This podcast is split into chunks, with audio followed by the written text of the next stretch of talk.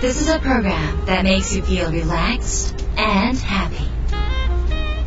Now it's time to open. Wada Cafe.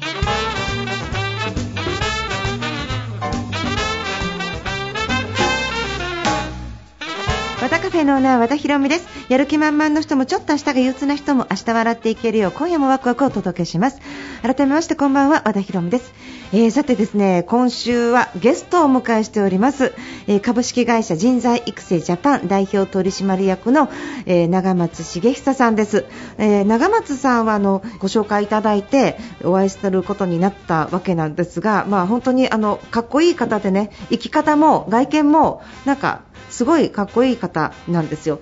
でそういう方がどんな本を書かれているかっていうとまた素晴らしい本を書かれてまして人は話し方が9割これが2020年ビジネスランキング1位を取られたということで今日はその話もお聞きしたいんですが2020年11月に出版された「あり方」要はその長松さんの生き方ですねどういう人なのかどういう軸で生きてらっしゃるのかそしてそれがどんな風に成功に結びついているのかそういう話をですね、ねえー聞かせていただきたいと思います。和田博美の和田カフェどうぞ最後まで楽しんでいってください。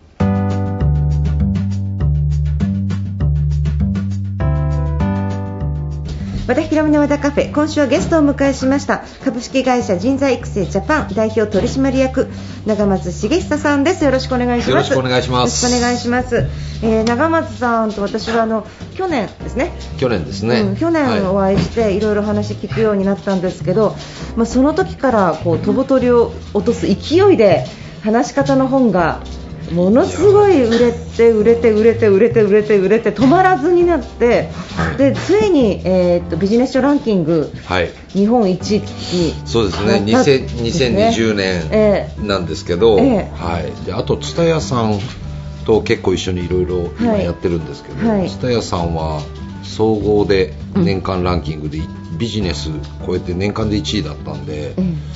まあこんな幸運は100年に1回いやいやいやすごい素晴らしいです。話し方9割本当すごいそれだけたくさんの人にありがとう飲んでもらございますってこの影響力半端ないですよね。いやーはい。そうですよね。どんな風に変わったんですか？あのやっぱりこの「人は話し方が9割」っていう本、はい。僕略して「花球」って呼んでるんですけど、はい。この花球で一番びっくりしたのは、うん。えっと、20代のうん人からのお問い合わせがめっちゃ増へえたのと、ーうんうんあとはやっぱり40代の女性です、はいはい。もうここがもう一番大きなボリュームいやもう、えっと、花球は3対7で女性？7, 7が女性であす、そうなんだ。うん、はい。うんなんでちょうど、まあ、今年の4月にはい。実は女性版も出すんですよ。あそうなんですか、はい。うんうん。女性は話し方が9割 はいはいっていうすごいですね、何か別に苦労されたりとかもなくこう自然に。この本ですか、いうん。やこの花球に関しては、うんうん。たまたまあの僕仲いい営業マンが、あうん。のスバル社っていうはいはい。会社に行ってて、はい。でその彼がもともと転職する前から一緒にやってたんですけど、別の出版社にいて、はい。その時からもう絶対話し方を書いてくれみたいな感じで言われてて、はい。うん。で僕は話し方の講師でも何でもないし、はいはい。そういうことをあんまりやったことなかったので、は嫌だって言ってたんですよ、えでもあんまりにも推しが強くてもうあのもうこの入社一発目と思って書いてくださいって言われえて、え。本当に結構ライトに書かせてもらったというか、まあ本当にそういう感じで生まれた本だったんです、ああなるほど、はい。ライトっていうかまあサクッと書いた感じですか？そうですね、うんうん。あの原稿自体は45日ぐらいで終わっちゃったので。本当ですか？うん、はいうん。うんまあ、本当にこんなにおかげさまでたくさんの人に読んでもらえるとは結構思わずに、うん。意外とやっぱり何事もそうなんですけど力を抜くとうまくいくっていうじゃないですか。かはいえええええなんかそのリアル体験をしたような感じですね。えああそっか。思い入れを逆に言えないから、そうですね、うんうん。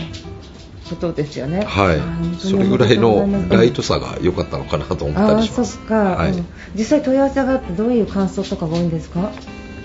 いややっぱりそのコミュニケーションの中でどっちかというと具体的なこう手法とかいうよりもう一番最初に話し方はスキルよりメンタルだって言い切ってしまったので、なので嫌いな人とか苦手な人がいるじゃないですか、たうんはいはい。苦手な人とは話さなくていいんじゃないっていう はい。ことを書いて、ええでもそれもその無理して避けるというより、うんうん。そういうもう大義名分を作ってしまえばいいと思うんですよね、はいはい。それが何かというとあの今まで苦手な人に費やしてた時間を、ええ。っと、今目の前にいる自分の大切な人とか、話しやすい人とか、はい。との時間に全部当ててその時間を3倍に増やせば、うん。必然的に嫌な人と話す時間はなくなるよっていう、うん。まあ、どっちかというといかに話すかというよりうん。いかに話す準備をするのかうん。というところのメンタリティーについてうん。結構書いたんですよね、うんうん。そしたらまあそこの部分と、うんうん。あと話し方は聞き方が9割うんうんだっていううん。ことで、もうはい一番最初もうん。聞くということに主眼を置いて書いたんですよね、うんうんまあ、そういうところの問い合わせ問い合わせというか感想というか、はい。あと Facebook のメッセンジャーだったりとか、もう本当にいろんな人からいただいて、うん。出した後にうん。気がついたというか、ああの話し方って人ってこんなに困ってたんだあみたいな、うんはい。和田さんもねやってます。はい。そうですよね。うん。セミナーもやってます。はい。なんかあの日本語を学ぶってはい。本当はおかしなことなんですけどね、なんか英会話とか外国語は学ぶけど日本語を学ぶ機会ってなかったんですよね、そうですね、うんそう言われる。国語はやってきましたけど、はい。なんかそういう対応能力とか、傾聴力みたいなものは、はい。ほとんどトレーニングされてないですよね。そうですね、うん。なんかそう考えるとやっぱりちょこっと変だなと思うのが、え。さっきね和田さん言われたように英語は一生懸命勉強するけど、ええ日本語は勉強しない。ええ。そして人生の中で使ってるのは多分そうなん99.5%ですよ。日本語であるというね、はい。うん。0.5%に一生懸命かけてるんだなっていうか。だから、まあ、海外の人と喋れるっていうことは大事なことだけど、はい。隣の日本人と喋れないっていうのは大きな問題ですよね。それは大きな問題ですよね。そうですよね、まあ、でも本当に話し方で損する人はとても多いですよね。いやー本当多いですね、ええ。余計な一言を言ったりとか、えあのなぜここでこの大切なことを言わないっていう、はその一歩が踏み出なかったりとか、はいえそれって全て僕はやっぱりスキルもあると思うんですけど、うん。基本はメンタルだと思うんですよ、はい。だって大切な人とか自分の例えば友人とかお母さんとかに家族とかですねに話す時に緊張する人ってほぼいないと思うんですよね、はいえ。そして目の前で困った友人を励まそうと思って喋ってる時って誰でもそこら辺の講演会以上のいい話をはい。したりするじゃないですか、はい。ということはこのメンタリティーを先に作ればいいんじゃないかなと、うんうんうん。っていうことで本当メンタル系の本ですね。まあでも心が最初ですもんね。そうですね、うん、で自分の考え方が、い、や心が言葉を選ぶわけですから、うんうん。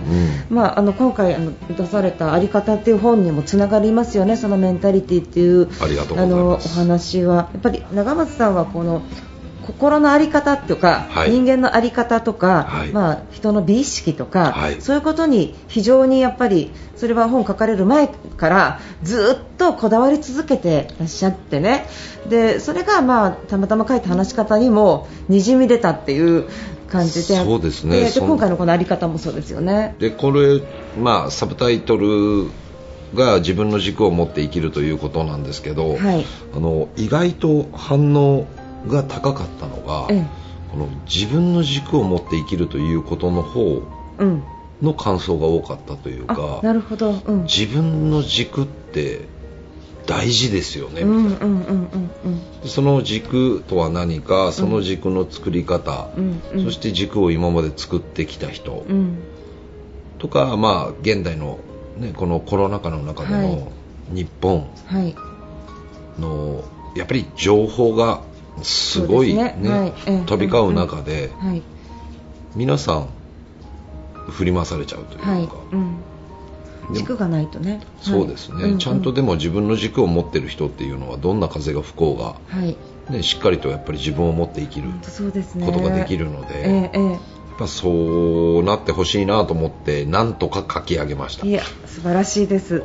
あの中にあの、えっと日向屋さんの話とかも、はい飲食店ですね。出はい。ますけれども、あの居酒屋さんですよね、はい。えっとたこ焼き店からそうですね。えっと居酒屋さんされてるわけですけど長渕さん自身は、はい。そのご自身のそのずっと飲食ずっとされてきて、はい。ですごい仲間を大事にし続けてそしてあの、えっと偏僻なところに。や本当偏僻でしたよ。なところに建てられてそこに人がわざか集まるようになってもうはい。本当大成功飲食で大成功されていますがご自身がその自分の軸とかあり方をこう築き上げてきたっていうのはその日向屋さんがやっぱりいやもう一番はい。大きかったですね、はいあのーちょうど2000年に僕起業しまして、はいでその時はたこ焼きの行商をやってたんですよね、はいはい。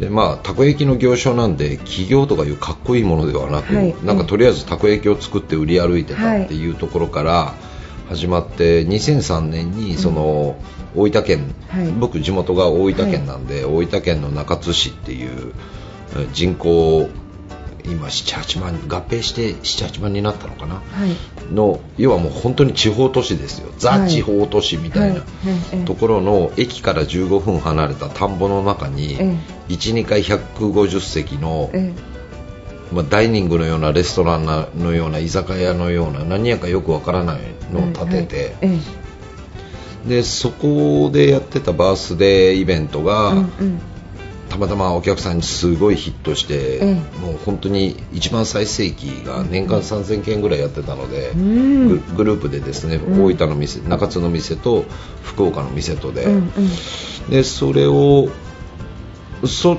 ちのなんかうまくいった話はうまくいった話なんですけど、はい。この10倍20倍ぐらいうまくいかなかった話の方が多くて。はいなんかこどんなことですか？ういやーやっぱりスタッフたち。はい。ですよね。もともとそんなに学生とかがいっぱいいるわけじゃなくて、はい。でなんかもう本当に拾い集めたメンバーたち。ちょっとやんちゃな系のいや人だいぶやんちゃだったと思います。なんか写真とか見る限りは、はい。そういうイメージがあるんですけど。そうですね、はい。もうそのやんちゃ坊主のフライボーたちが集まってみんなで作った店なので、うん。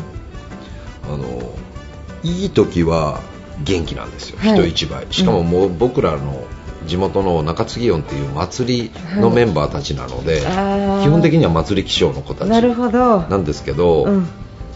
アップダウンが激しくて、はね、スタッフのモチベーションにいつも頭抱えてたんですよね。そうなんだモチベーション下がっちゃうとどうなるんですか？お店は。下がったら、もう露骨にうちフルオープンキッチンで、はい。でっかい鉄板あって要はカンカン音が鳴るんですけど、その音がこうカチャカチャカチャじゃなくてカンカンカンカン。うるせえとか言ったら「あすいません」みたいな。ああで理由を聞いて「どうしたんだお前」って言ったらパチンコ負けたとかですね、うあお前それ関係ないだろっていうあもうもうもう本当はちゃめちゃだったんですよね。全体的にそれがやっぱり影響していくんですかねお店の中で。ししますしますします、うんうんうんうんうん。でこれはダメだなと思ってる時に、ええ。たまたまうちの地元ではい。商工会議所であったなんか本当に普通のセミナーですよね、はい、うんそこに僕昼間行ってはい。聞いてた時にそのうまくいってる会社っていうのは、はい。あのーちゃんとしたえあり方を持ってると。はい。うん。でそのあり方を言葉にすると理念になるっていう言葉が、僕の中でものすごく響いたというか、はい。うん。ところで理念ってなんだっていうところで、えー地元の先輩経営者とか、はい。い、ろんなところに行ったらやっぱりあるわけですよ、はい。理念ってありますかって言ったらあるよって言って、はい。でそこをちょっと勉強させてくださいって言っていろんなところの理念を見て、えでまあ、理念がある会社でもうまくいってない会社ってあるんですよ。ね、はい。それは何かというとやっぱり理念が浸透してなくて、うんうん。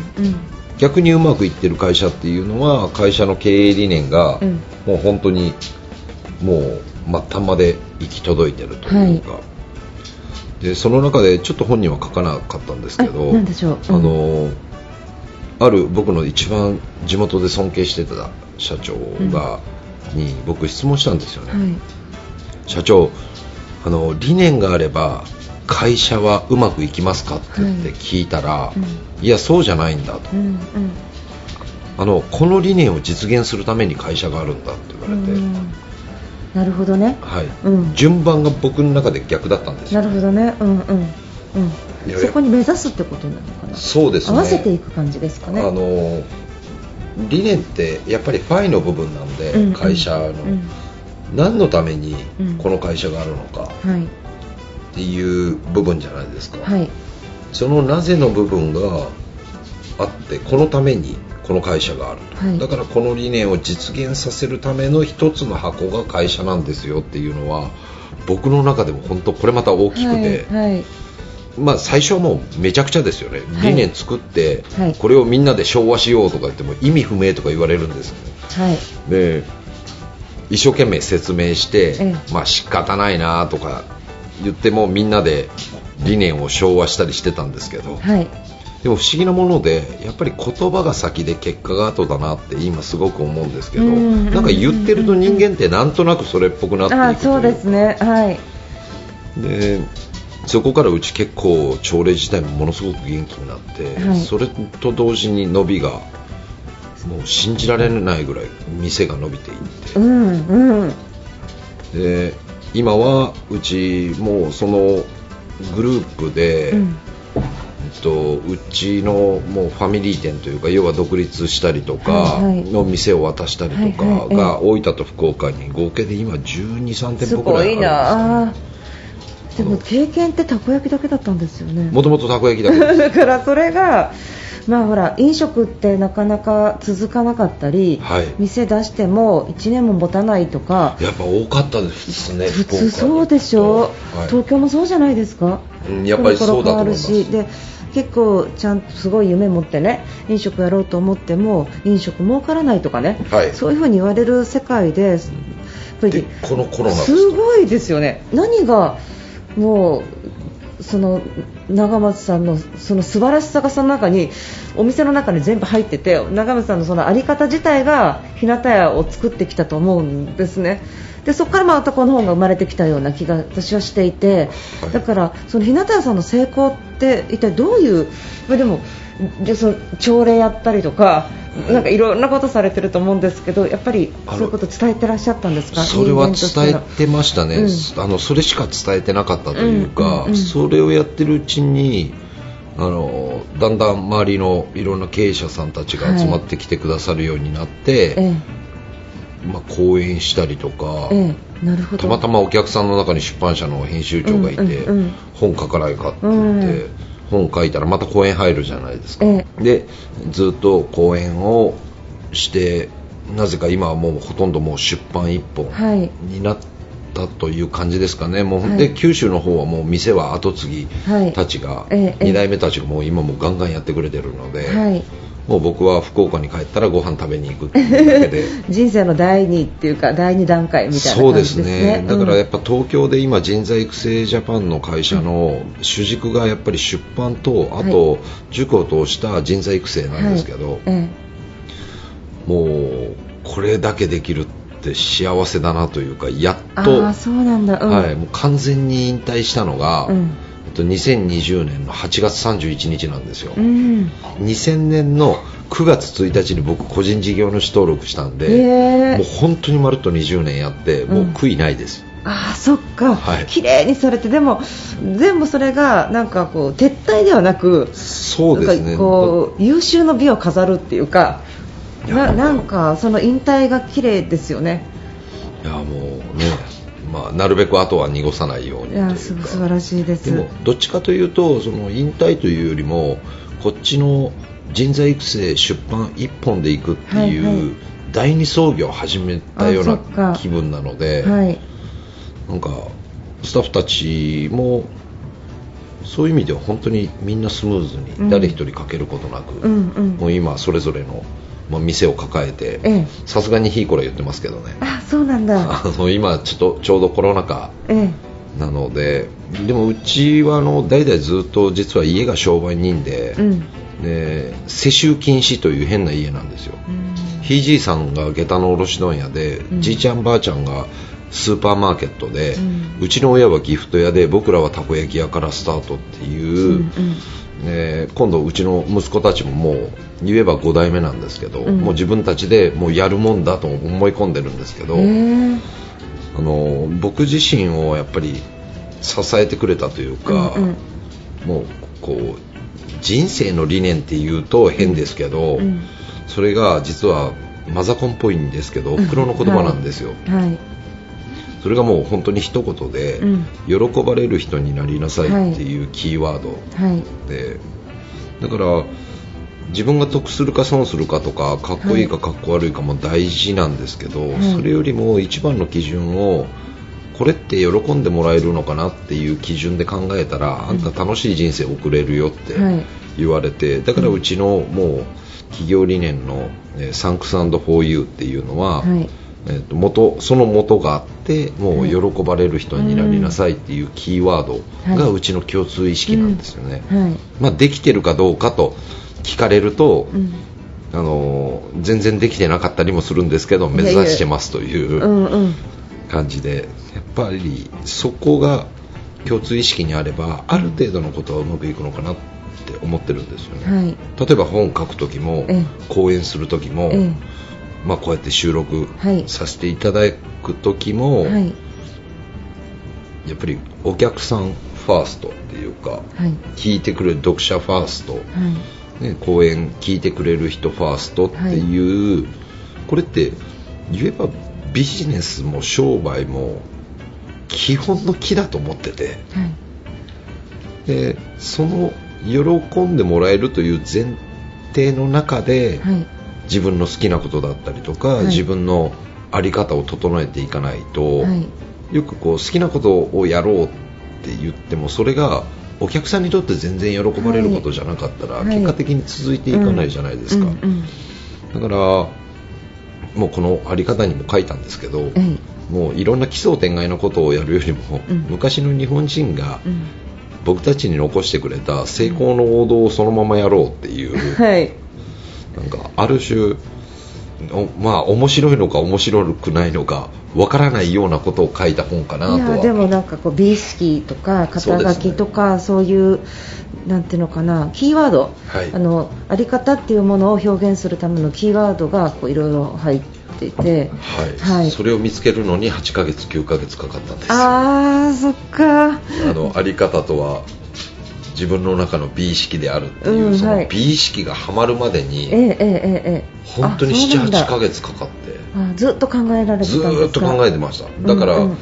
この美意識がはまるまでこの本書けなかったんですよ。ああそっか。まあでも漠然としてますもんね。そうですね、うんうん。うん。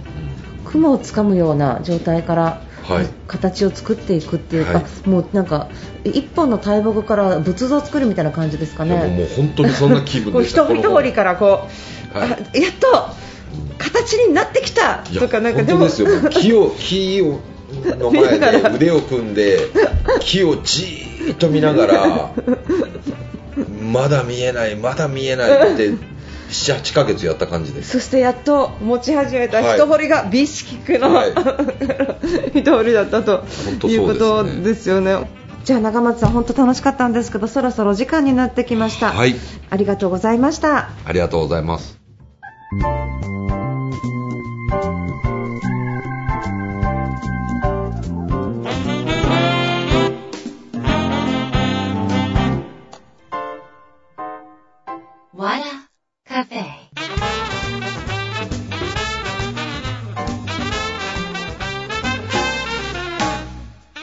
広めの和田カフェいかがでしたか？今週は株式会社人材育成ジャパン代表取締役長松茂久さんをお迎えしました。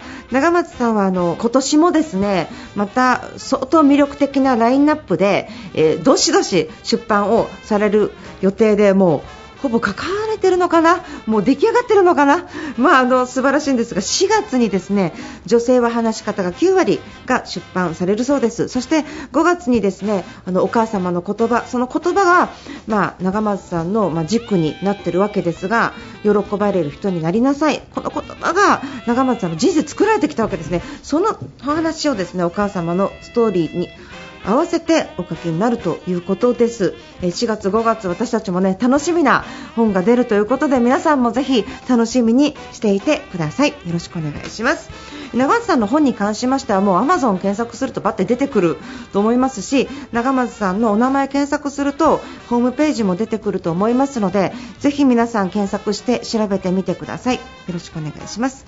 番組では皆さんからのメールをお待ちしております。アドレスは和田アットマーク FM 富士 .jp wada アットマーク FM 富士 .jp になります。よろしくお願いします。またこの和田カフェはロサンゼルスにあるラジオ局 TJS ラジオでも放送しています。ロサンゼルスにお住まいのお友達にもぜひ紹介してください。またポッドキャストでも、えー、配信されています。ポッドキャストは、えー、この放送の翌週の月曜日に、えー、配信されますのでそちらの方はですねちょっとストーリーカットがなく聞けますのでラジオを聞きになった方あちょっともうちょっと聞きたかったなっていう方はポッドキャストでも聞いてみてください。よろしくお願いします。えー、和田博美の和田カフェ今夜はこの辺りで閉店になります。皆さんにとって来週も素敵な1週間になりますように。お相手は和田博美でした。